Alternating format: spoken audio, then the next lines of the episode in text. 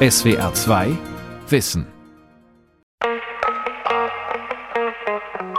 Die Mehrzahl der Frauen in der Prostitution machen es eben nicht freiwillig. Und das Problem ist einfach, dass diese paar Freiwilligen, die es gibt, quasi die Legitimation sind für alles, was hier stattfindet in Deutschland. Was mich wirklich schockiert ist, dass das Thema Menschenhandel und Zwangsprostitution über alles gehängt wird. Ich finde das sehr einseitig und es geht selten jemand aus der Sexarbeit auf die Straße, so wie ich, weil das halt der meist stigmatisierte und diskriminierte Beruf ist, den wir haben. Die Debatte ist leider völlig unsachlich geworden und im Grunde lässt sie sich zwischen Verfechterinnen des nordischen Modells und Verfechterinnen des bisherigen Regulierungsmodells nicht mehr führen. Der Schutz von Frauen wird von beiden Seiten ja für sich in Anspruch genommen. Alle verfolgen das gemeinsame Ziel und trotzdem ist mittlerweile ein Gespräch nicht mehr möglich. Sexkauf verbieten? Der Streit um Prostitution in Deutschland. Von Bartholomäus Laffert, Eva Hoffmann und Nick Jaussi. Prostitution hat viele Gesichter. Da ist die selbstbewusste Sexarbeiterin, die, um sich ihr Studium zu finanzieren, ihre Dienste bei einer Escortagentur anbietet. Es gibt die drogenabhängige Frau, die auf dem Straßenstrich arbeitet, um sich den nächsten Schuss zu finanzieren. Die Domina, die ein exklusives Studio betreibt. Den Callboy, der nur einen bestimmten Fetisch bedient. Und es gibt junge Menschen, die in Deutschland zur Prostitution gezwungen werden. Jede und jeder von ihnen hat ein anderes Selbstverständnis, hat eine andere Meinung über Freier. Und jede und jeder hat einen anderen Bezug zum bestehenden Prostituiertenschutzgesetz. Alle diese vielfältigen Einstellungen, Blickwinkel und Bedürfnisse unter das Dach eines einzigen Gesetzes zu bringen, scheint nahezu unmöglich. Doch genau darum dreht sich der aktuelle Streit in Deutschland. Er ist entbrannt, als im März 2020 Prostitution mit dem ersten Lockdown komplett verboten und vielen Sexarbeiterinnen die Lebensgrundlage entzogen wurde.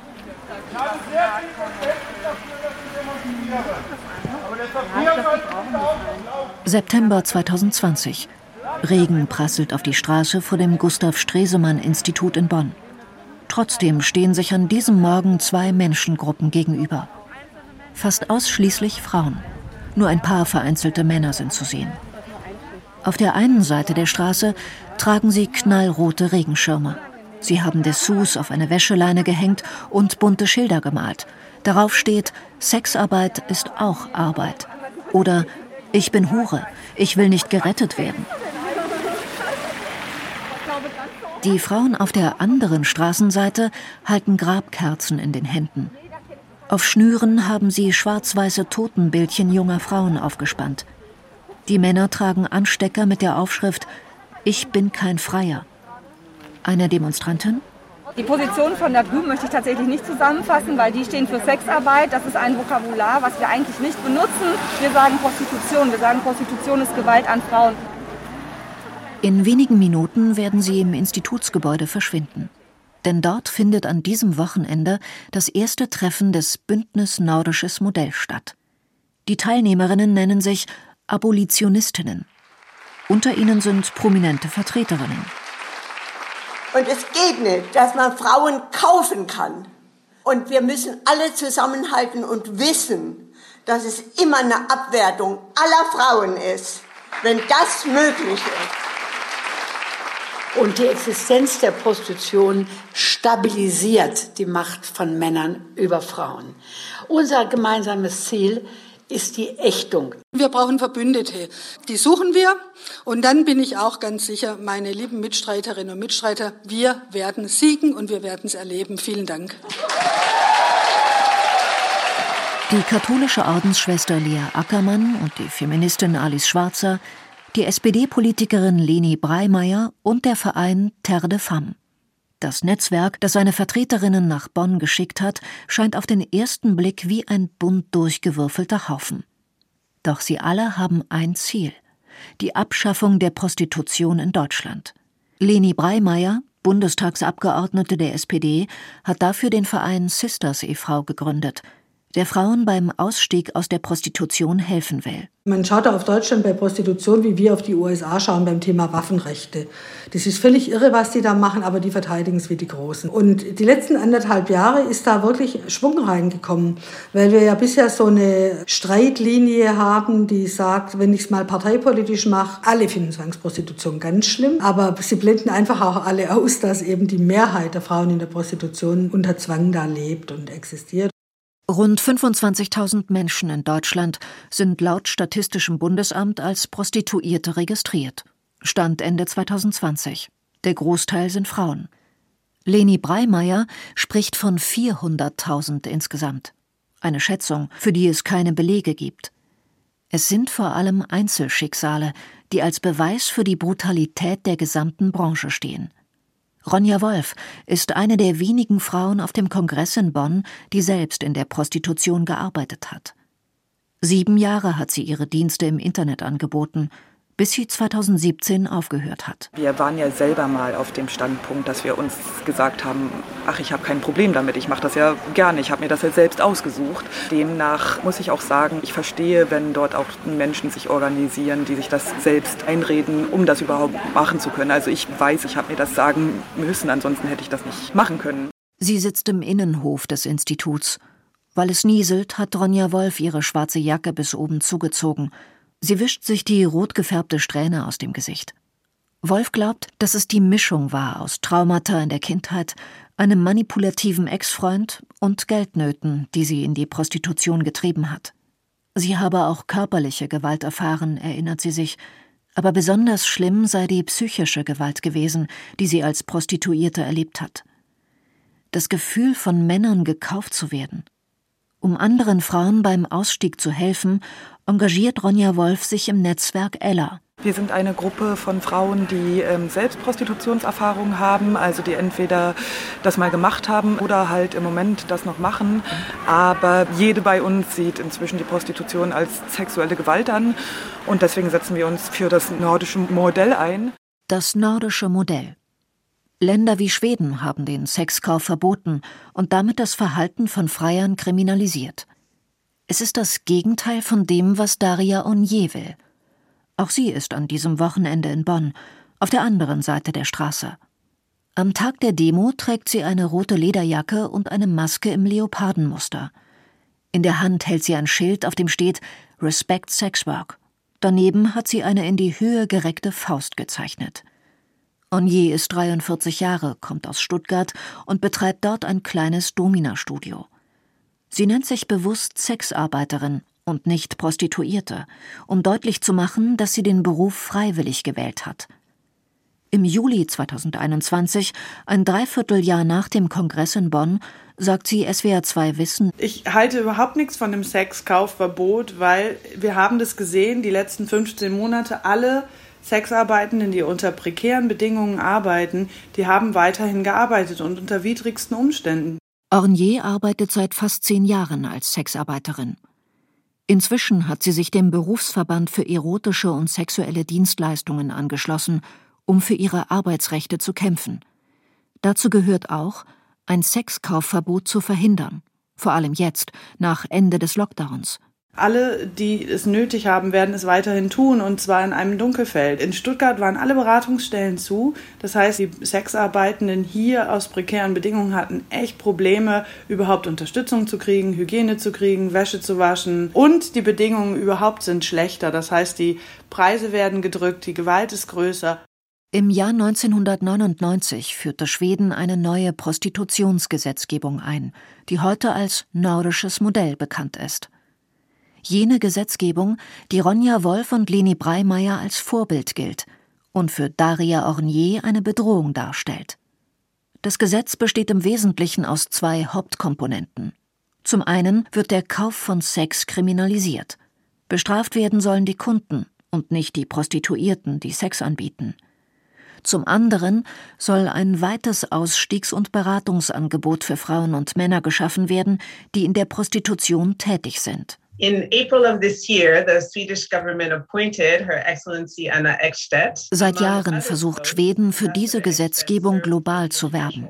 Das Land hat deshalb sogar eine Sonderbotschafterin für Menschenhandel ernannt, Anna Ekstedt. Im Juni 2021 sprach sie auf der Online-Konferenz zur Bekämpfung des Menschenhandels und der sexuellen Ausbeutung die von der Konrad-Adenauer-Stiftung gemeinsam mit dem OSZE-Büro für demokratische Institutionen und Menschenrechte veranstaltet wurde. Wir müssen auf jeden Fall die eigentliche Ursache angehen, nämlich die Nachfrage. Es muss anerkannt werden, dass sexuelle Ausbeutung und Menschenhandel nur existieren, weil einige dafür bezahlen. Die schwedische Sicht der Dinge ist, Prostitution schadet den betroffenen Personen und der Gesellschaft insgesamt. Aus Sicht der schwedischen Regierung hat sich seit der Einführung des Gesetzes vieles zum Guten verändert.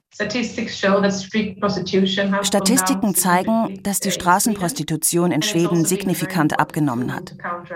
Wir sehen außerdem, dass unsere Gesetzgebung die Nachfrage nach sexuellen Dienstleistungen reduziert hat und von der Gesellschaft große Unterstützung erfährt. Inzwischen haben fünf Länder in Europa ähnliche Gesetzgebungen wie in Schweden darunter Island, Norwegen und Frankreich. Ist der schwedische Weg ein Modell, von dem alle profitieren?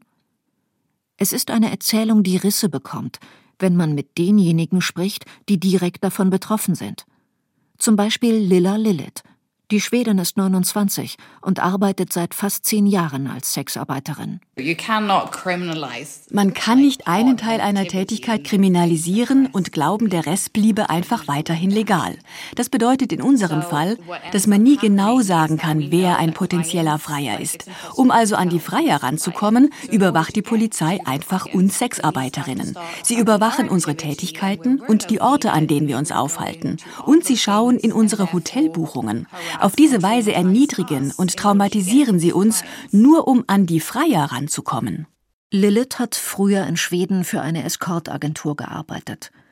Nach einem Vorgespräch mit dem Kunden entschied sie, ob sie den Abend mit ihm verbringen möchte oder nicht. Dass die Nachfrage in Schweden in den vergangenen Jahren zurückgegangen sei, kann sie aus ihrer Erfahrung nicht bestätigen.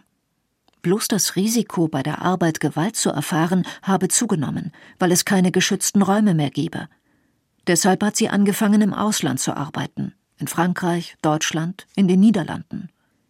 So wie Lilith gehe es vielen schwedischen Sexarbeiterinnen, vermutet Petra Östergren. Sie ist Sozialanthropologin an der Universität Lund und forscht seit 20 Jahren zum schwedischen Modell. Östergren hat verschiedene Gesetzgebungen weltweit verglichen, um zu analysieren, wie sich die Arbeitsbedingungen unterscheiden. Am häufigsten sehen wir die repressive Prostitutionspolitik. Wenn der Staat versucht, die Sexarbeiterindustrie mithilfe repressiver Gesetze zu eliminieren. Das genaue Gegenteil davon ist das integrative Modell. Der Gesetzgeber versucht, die Industrie in die Gesellschaft zu integrieren. Er sagt nicht, Sexarbeit ist gut oder böse.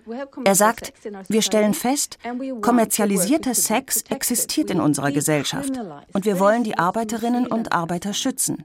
Deshalb entkriminalisieren wir. Neuseeland etwa fährt diesen Ansatz. Deutschland hingegen habe sich für den Mittelweg entschieden das regulative Modell, wie Petra Östergren es nennt. Viele Regeln und Hürden, aber kein generelles Verbot von Sexkauf. Die wenigsten Menschen sind mit dieser Zwischenlösung in Deutschland zufrieden. Auf der einen Seite haben Sexarbeiterinnen das Gefühl, ihrer Rechte beraubt zu werden. Auf der anderen Seite haben auch jene, die die Sexindustrie verbieten wollen, das Gefühl, nicht zu bekommen, was sie wollen. Seit 2002 wird in Deutschland gestritten. Damals hat die rot-grüne Bundesregierung ein liberales Gesetz auf den Weg gebracht. Prostitution war ab jetzt nicht mehr verboten, sondern legal. Nur fehlten klare Regeln, um die Branche zu kontrollieren.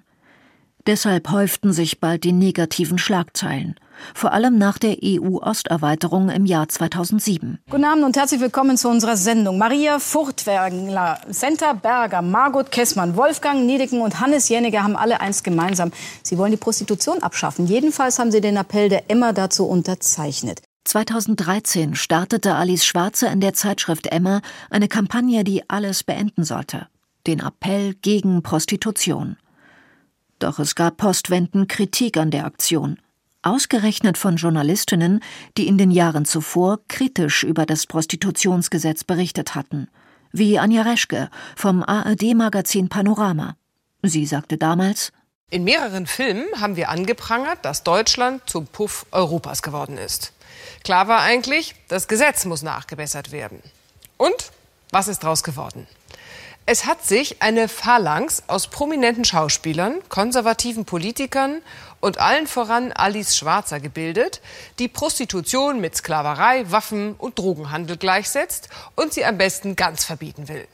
Gedient ist damit vor allem ihrem Moralverständnis, nicht aber den Prostituierten. 2017 trat nach langen Diskussionen ein neues Gesetz in Kraft. Die letzte gesetzgeberische Maßnahme war das Prostituiertenschutzgesetz. Und zwar ausgehend von der Erkenntnis, dass sich die Arbeitsverhältnisse nicht grundlegend verbessert hatten und Prostitution in Deutschland, jedenfalls nach der Wahrnehmung, häufig Armutsprostitution ist. Es sind in Deutschland sehr viele Sexarbeiterinnen aus Rumänien und Bulgarien tätig und da sah der Gesetzgeber Anlass zu handeln. Stefanie Killinger ist Richterin am Niedersächsischen Staatsgerichtshof und Mitglied im Deutschen Juristinnenbund.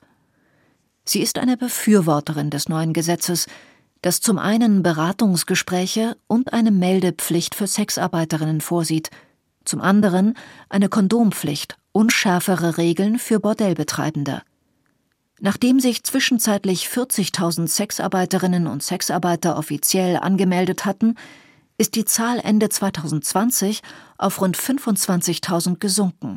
So meldet es das Statistische Bundesamt. Vermutlich ist das nur ein Bruchteil all jener, die tatsächlich in der Prostitution tätig sind. Denn noch immer ist Prostitution so sehr stigmatisiert, dass viele Angst haben, durch die Anmeldung geoutet und öffentlich bloßgestellt zu werden, kritisieren Sexarbeiterinnen. Aber obwohl die Umsetzung des neuen Gesetzes bislang nicht optimal funktioniert, hält Stefanie Killinger nichts von einem Sexkaufverbot. Wir haben auch nicht Probleme mit dem Strafrecht, sondern wir haben Probleme mit der Anwendung. Und da sollten wir unbedingt investieren in die Ausbildung von Staatsanwälten und Staatsanwältinnen, Richterinnen und Richtern. Die Polizei muss viel mehr Mittel bekommen, um dieses Feld der organisierten Kriminalität, das menschenverachtend ist und viele, viele Menschen ins tiefste Unglück stürzt. Das muss effektiv verfolgt werden können. Vor sieben, acht, neun Jahren hatten wir noch im Schnitt 500 Verfahren wegen Menschenhandel. Die Zahlen gehen langsam, aber stetig zurück und wir bewegen uns in einem, einem Bereich um die 300 Ermittlungsverfahren, die pro Jahr geführt werden, aktuell wegen Menschenhandel oder Zwangsprostitution. Es gibt wenige Polizisten, die sich so lange mit der Grenze zwischen Freiwilligkeit und Zwang in der Prostitution beschäftigt haben wie Carsten Moritz.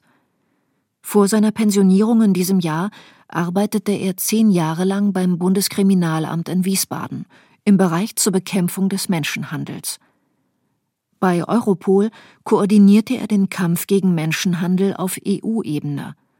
Außerdem stand er der Bundesregierung bei der Erarbeitung der neuen Prostitutionsgesetzgebung beratend zur Seite. Wir wissen aber auch, dass wir eine Verdrängung erleben. Das heißt, das, was früher in der, in der Bordellprostitution wir vorgefunden haben, auch im Bereich der, der Zwangsprostitution, es verlagert sich immer mehr in den Bereich der privaten Wohnungs- und Hotelprostitution, weil einfach im Rotlichtmilieu die Bordellbetreiber darauf achten, dass Regeln eingehalten werden, dass Hygienestandards eingehalten werden und dass dann diejenigen, die im illegalen Bereich tätig sind, dort nicht mehr arbeiten können. Moritz weist die These der Abolitionistinnen zurück, dass Deutschland im europäischen Vergleich ein größeres Problem mit Zwangsprostitution habe als andere Länder. Weil sich die Straftatbestände von Land zu Land unterschieden, könne man die Situationen unmöglich vergleichen. Und auch eine andere Erkenntnis des Kriminalbeamten überrascht. Es ist tatsächlich so, dass die Fallzahlen, die wir, die wir haben, besagen, dass der Großteil unserer festgestellten Opfer aus Deutschland kommt. Das hat mehrere Gründe. Zum einen ist es einfach auch so, dass die Aufklärung oder das Wissen um, um Rechte in Deutschland den Frauen auch bekannt ist. Aber unsere Einschätzung äh, in Bezug auf osteuropäische Frauen ist definitiv die, dass sie sich oftmals auch gar nicht unbedingt als Opfer sehen. Trotz aller Umstände würden sie in Deutschland noch immer viel mehr Geld verdienen als in ihrem Heimatland und könnten so ihre Familienangehörigen zu Hause unterstützen. Wenn in Deutschland von Prostitution gesprochen wird, dann existieren häufig stark gegensätzliche Bilder. Auf der einen Seite die osteuropäische Frau, die gerettet werden muss. Auf der anderen Seite die deutsche Prostituierte, die selbstbewusst ihrem Job nachgeht. Ein Narrativ, das Andrea Hitzke nur zu gut aus ihrem Job kennt. Sie ist Sozialarbeiterin und arbeitet seit 1988 bei der Dortmunder Mitternachtsmission. Dort hilft sie Opfern von Menschenhandel und berät Sexarbeiterinnen da wird ja dann manchmal gesagt, na ja, wenn jemand in so einer ganz schwierigen finanziellen Notlage ist und dann aus dieser Notlage heraus sich prostituieren muss, das wird dann ja schon auch als Zwangsprostitution häufig bezeichnet. Das ist aus unserer Sicht keine Zwangsprostitution. Das ist halt die Notwendigkeit, Geld zu verdienen und letztendlich entscheiden sich die Frauen dann, das in der Prostitution zu machen. Zu einer ähnlichen Einschätzung kommt Ursula Probst. Sie promoviert an der Freien Universität Berlin zu den Arbeitsbedingungen osteuropäischer Sexarbeiterinnen in Berlin.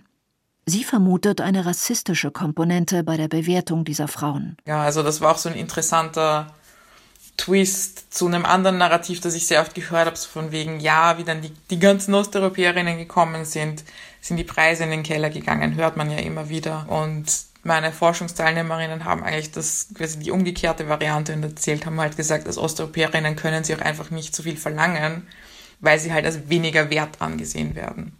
Ähnlich gehe es Menschen in anderen Branchen, wie dem Bau oder der Pflege.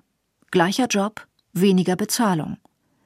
Nicht der Zwang, sondern die Arbeitsbedingungen hätten den Sexarbeiterinnen aus Osteuropa besonders in der Corona-Krise zu schaffen gemacht. Auch weil viele keinen Zugang zu Sozialleistungen in Deutschland hätten, bestätigt die Dortmunder Sozialarbeiterin Andrea Hitzke.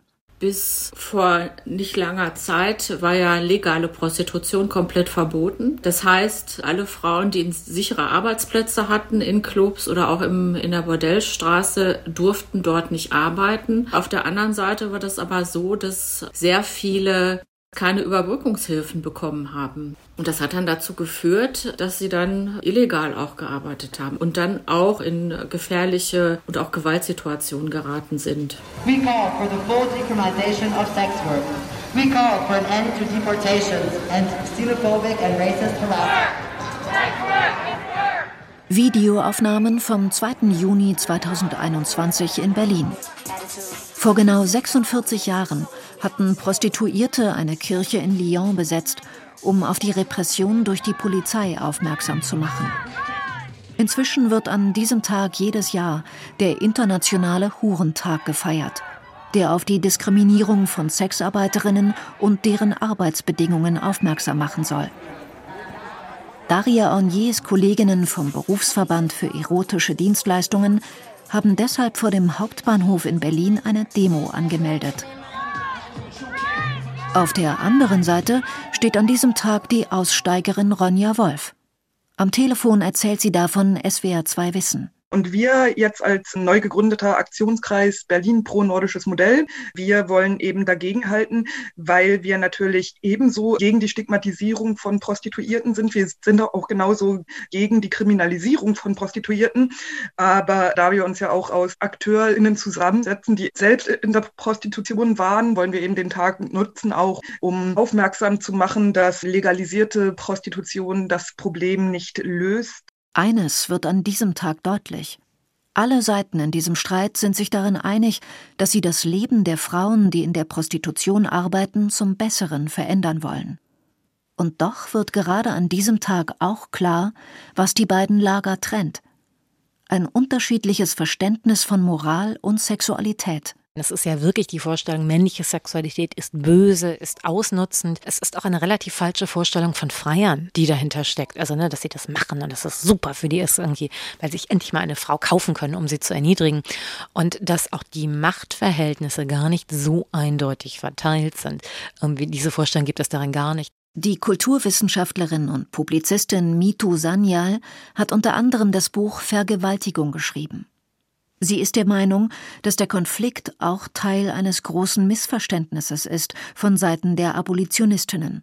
Diese würden denken, dass Frauen alles, alles, alles lieber tun würden, als Sexualität zu verkaufen. Also ne, irgendwie lieber alten Menschen den Po abwischen, was ich absolut wichtig und, und ehrenwürdig finde. Aber diese Vorstellung davon, egal egal welcher Beruf er ist, besser als Sexarbeit. Und wenn es das wäre, dann wäre es ja super einfach. Da muss man ja einfach nur viele gute Ausstiegsprogramme anbieten, Alternativen anbieten und dann würden alle Hurra schreien. Dass sie das nicht tun und dass sie das irgendwie auch schon sehr, sehr lange nicht tun, das hat ja auch Gründe. Die Debatte um den richtigen Umgang mit der Prostitutionsgesetzgebung in Deutschland ist seit Beginn des Krieges in der Ukraine wieder dringlicher geworden. Das Bundeskriminalamt warnt davor, dass geflüchtete Ukrainerinnen potenzielle Opfer von sexueller Ausbeutung sind und ihre Notsituation von Kriminellen ausgenutzt werden könnte. Belege für einen tatsächlichen Anstieg der Zwangsprostitution gibt es noch nicht. Doch bevor weiter über das Prostituiertenschutzgesetz gestritten wird, wünscht sich der ehemalige Kriminalbeamte Carsten Moritz vor allem Geduld und eine anständige Evaluierung der Folgen des Gesetzes, die im Juli 2022 beginnen soll. Und die Sexarbeiterinnen Lilla Lilith und Daria Ornier wünschen sich, dass endlich einmal jemand ihnen zuhört. Für mich hat sich vieles geändert, seit ich in die Niederlande gezogen bin. Hier gibt es ein Gesundheitszentrum für Sexarbeiterinnen. Wenn mir beim Sex das Kondom reißt, dann muss ich mich hier nicht wie in Schweden rechtfertigen oder Symptome vorweisen, wenn ich mich auf sexuell übertragbare Krankheiten testen lassen will. Und diese Möglichkeit gibt es auch für nicht registrierte Arbeiterinnen. All das zusammen schafft eine Gemeinschaft. Ich fühle mich gesehen und respektiert akzeptiert als Mensch in dieser Gesellschaft, dem Hilfe angeboten wird, anstatt dass versucht wird, mich zu unterdrücken. Auch die Sexarbeiterin Daria Onnier aus Stuttgart fordert mehr Information und Unterstützung. Um bessere Bedingungen in der Sexarbeit zu etablieren, brauchen wir viel mehr Aufklärung. Wir müssen viel mehr aufsuchende Arbeit machen und wir brauchen Regularien für Bordelle, dass die Frauen da safe sind. Und wir brauchen eigentlich eine Entstigmatisierung und eine Entkriminalisierung, weil so wie das im Moment ist, kann das eigentlich nicht gehen. Es sind Statements, denen Daria Onniers Gegnerinnen vom Bündnis Nordisches Modell wahrscheinlich so beipflichten würden. Und wer weiß, vielleicht wird es eines Tages doch noch klappen, alle Beteiligten an einen Tisch zu bringen und gemeinsam Lösungen zu finden – um jene Frauen zu schützen, die zur Prostitution gezwungen werden, und die Arbeitsbedingungen für diejenigen Frauen zu verbessern, die den Job freiwillig machen. SWR 2 Wissen. Sexkauf verbieten? Der Streit um Prostitution in Deutschland. Von Bartholomäus Laffert, Eva Hoffmann und Nick Jaussi. Sprecherin Marit Bayer. Redaktion Sonja Striegel. Regie Andrea Leclerc. Ein aktualisierter Beitrag aus dem Jahr 2021. SWR 2 Wissen. Manuskripte und weiterführende Informationen zu unserem Podcast und den einzelnen Folgen gibt es unter swr2wissen.de.